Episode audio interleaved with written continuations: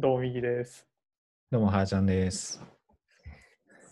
えっとね今日はね、あの何について話そうかっていう、まあ、テーマなんだけど、まあ、最近12月上旬に、この LINE の UI が変わりましたと。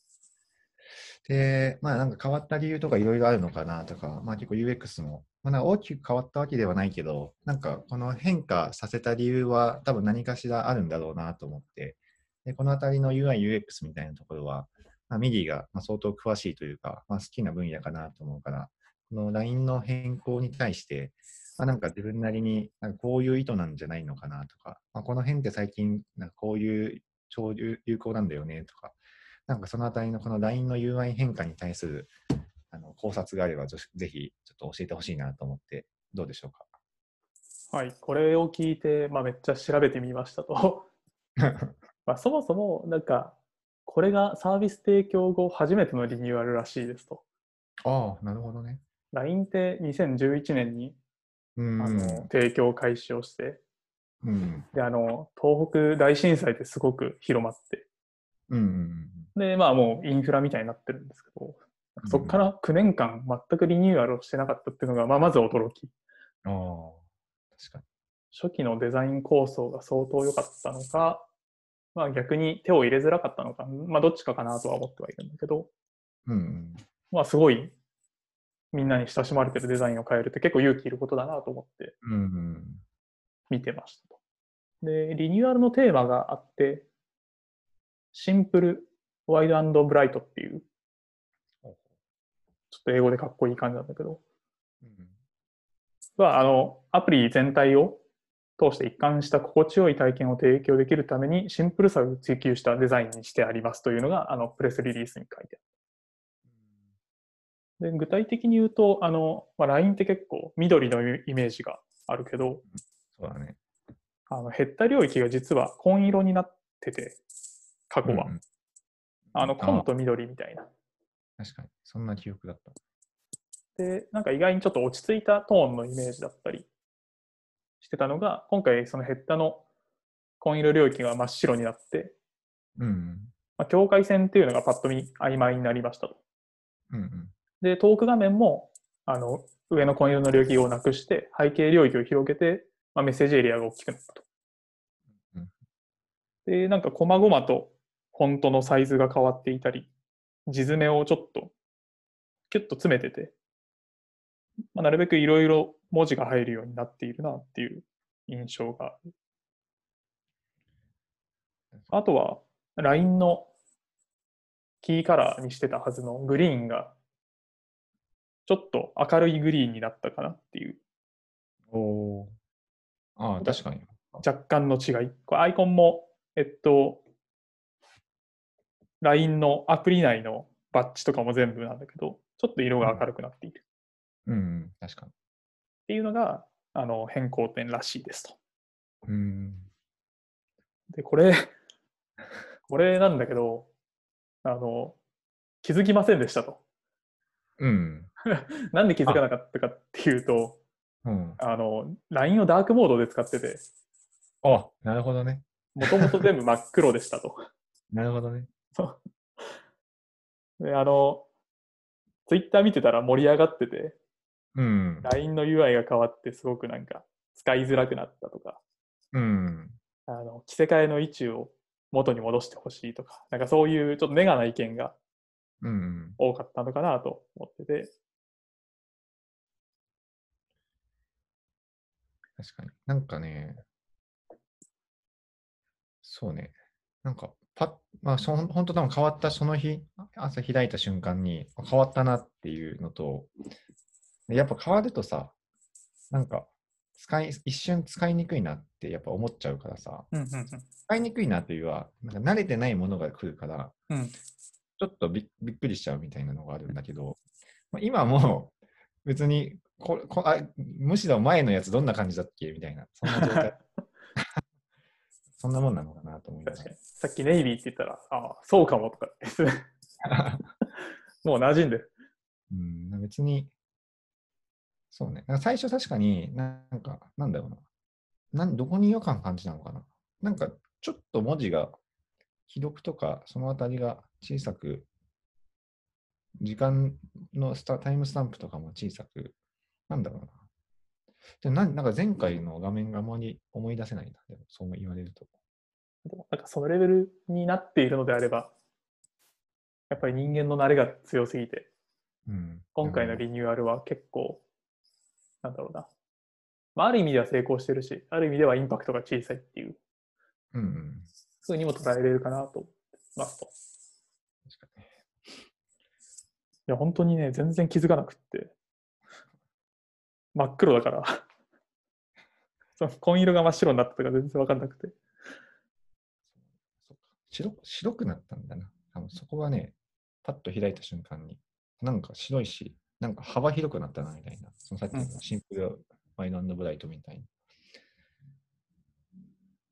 まあこう昔の LINE のデザインって、例えばウォレットの領域とかを結構黒縁であの枠を囲って領域を分けてたりしてたんだけど、うん。今はちょっとそれが目立たなくなってたりとかしてて、うん。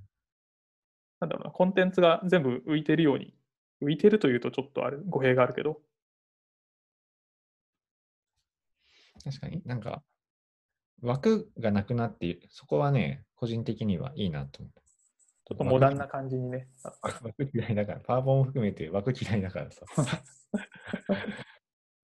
カチカチした、なんか総務省の資料みたいになっちゃうから。でまあこのリニューアルを見て、まあ、いろんなネットの記事とかも読みながら思ったのが、まあ、やっぱり冒頭にも喋った通りで、このプロジェクトはやっぱすごいなと思っているのは、うん。9年ぶりのリニューアルと。9年ぶりというか初めてのリニューアル。すごいよね。で、準備期間が2020年3月から始まってるみたいなんだよね。えで、まあ最近のスマホの画面のベゼルの領域がめちゃめちゃ広いので、ー、うん。まあ、そこに合わせた大きな、大きく画面を使えるようなリニューアルだというふうに、まあ、捉えてますと。うん。で、やっぱりデザインを変えるっていうのは、自分もサイトデザインを変えたことはあるけど、こう、やっぱ今のデザインじゃできない何か課題があってとか、うん。まあ、ユーザー自体が課題を感じていてみたいなところから来ていると思うんで、まあ、それをなんかちょっと推し量っていきたいなと思っていて、うん。で、やっぱり、ま、全部を真っ白にしたことによって、緑とか、まあ、赤とか、バッジが目立つようになったなっていうのは、まず最初に思ったこと。うん。確かに。とか、あの、例えばウォレットタブとかで言うと、クーポンの、なんだろうな、このクリエイティブというか、うん。とか、ニュースのクリエイティブとか、写真とかが、まあ、すごく目立つようになったなっていうのが、確かに。一番最初に感じていて、やっぱ LINE って、こう、なんだろうな、どうしても緑、紺みたいな色のイメージがあったから、新しくリニューアルしたことで、なんか色を乗せやすくなったなっていうふうに。確かに。なんか、コンテンツがより映えるよね。既存の。そうそう。なんかそんな印象を持ちました。で、多分これは、あの、LINE がやろうとしている、まあ、LINE をポータルにして、うん。ミニアプリを全部載せてっていうのを考えたときに、えっと、そコンテンツとか、そのミニアプリっていう動線を分かりやすくするためにやったんじゃないかなとか、うんうん。いろんなものを載せたときに、ちょっとやるかどうかは知らないですけど、この緑以外の色も使うことで、明確にコンテンツを分けて、あの、ユーザーに伝えれるんじゃないかなっていうのは、今思ってるところですね。うんうんまあ、確かに、そのプラットフォーマーみたいなね、立場だと、その自分たちの色が出過ぎてしまうと、なんかね、他のコンテンツとか、他の協賛者が目立たないとか、目立ちにくいとか、そういう話になるから、まあ、Google みたいにね、もう検索窓一つみたいな、超シンプルみたいなね、そういう、いつの時代も UI、UX はシンプルイズベストなんだなって思いながら見てました。うん。あと、やっぱり、なんかそんなに UI が変わって、こう、ネガな反応もいっぱいあったんだけど、UX というか、このメッセージをする体験とか、ニュースを見る体験とか、うん。全然なんか不具合はないというか、うん。あんま気にならなかったなっていう。そうだね。まあ基本ね、チャットツールとして使ってるから、そこのね、体験はあんまり変わんないし、変わんないけど、まあ、ウォレットとかね、なんかそっちのミニアプリとかをどんどん載せていくという戦略の中で、よりそこがなんか使いやすかったり、いろんなミニアプリがたくさん出ても、まあ、ある程度、なんか統一したカラーで運用できるみたいなね、そのあたりをうまくやってるんだよね、と思いながら。うん。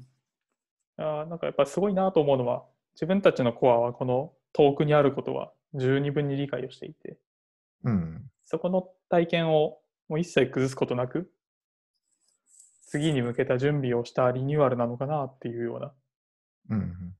あの、そこの体験をね、なんだろう、トークは使ってますと。うん。じゃあ仮にこう、ウォレットの機能を前面に押し出したいから、ウォレットの位置を、例えばトークタブよりもホームタブに近づけるように順番変更しましたとか。うん。まあなんか、ちょっとやっちゃいがちなリニューアルだと思うんですよ、そういうのって。ね、そう思った。でもそれをやっちゃうとユーザーが離反することもちゃんと、あの、まあさすが LINE さん分かっていて、なるほどね。結構バランスの取れたね。の戦略的なリニューアルだなっていう印象はあります。さすが LINE さんですね。このいつもね、LINE 開いて、このホーム、トーク、タイムライン、ニュース、ウォレットのこの順番ってどうなのかなとかいつも思ってたけど、まああれなんだろうね。なんかもうこれに慣れてしまっている人がもう圧倒的に多いから変えられないんだろうね、きっと。そうだね。やっぱり既存のユーザーがどれだけこの LINE アプリを日々使いしてくれてるかっていうところを考えると、一つ変更するだけでかなりなんか、あ、なんかいつもと違う、嫌だ、みたいな、うん。ネガティブな印象になってしまうから。なんか、まあ、まあ、普通はね、あのトークのまま一旦アプリ閉じて、また開くからトークで戻ってくるけど、なんか、完全にアプリ閉じた後に開くと、ホーム画面とかになった時に、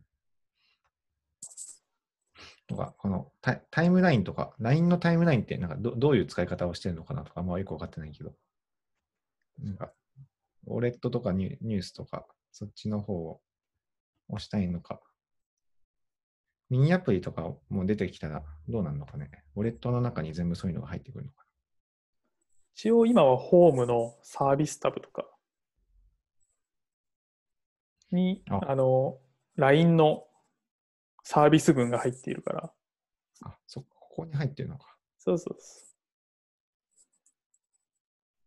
ここで色が出やすくなったりとかをしているのかなっていう。なるほどね。まあ、実は最近そんな LINE を使ってないんだけどね。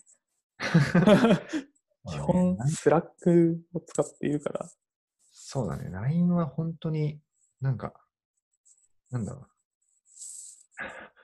使わないね。使わないことはないけど、友達とかとのやりとりで、なんか普通の仕事やその他のメッセージは、 Slack とか、 Discord とか、そっちが多いかな。うん。もう、あとは、Twitter やっちゃうとか。うん。あんまり LINE を大学生の時ほど使ってないなっていう。あのね、若い人たちにインスタの DM 送ってるとか言うし。うん、うん。確かに。まあ、印象として確かにうんあの色が変わって若くなったな感はちょっとある。ああ、モダンになったなっていう。うん確かに。なんか、10代、20代とかがよく使いそうなアプリと似てるような、ちょっとテイストは似てるのかもしれないね。なんかうん。まあ、というような形でね、まあ、この LINE の変化に対してもいろいろ調べてくれたのと、まあ、やっぱりこの、まあ、シンプルにしてで、でかつこの LINE の今後のこのミニアプリとか、まあ、ここにどんどんいろんなものを載せていって、まあ、プラットフォームとして、まあ、集客して、まあ、マネタイズしていくみたいな、まあ、そういった中で、このシンプルワイドブライヤブライトっていうところと、あのミニアプリっていうところと、あとはまあなるべく既存のユーザーが離反しないように、その変えたいところは変えて、変えた変えな変えてはいけないところは変えないみたいな、そのあたりも含めて、さすが LINE さんというようなあの UI の変更でしたという、そんな感じでしょうか。はい、全然気づけてなくてすみません、LINE さんっていう。あの LINE の中の人とかにこういうの聞いてみたいですね。ああね、LINE の UX デザイナーとか UI デザイナーとかね、ものすごい優秀な人いっぱいいそうだし、楽しそう。うんはい。という感じで。はい、はいあ。お疲れでした。はい。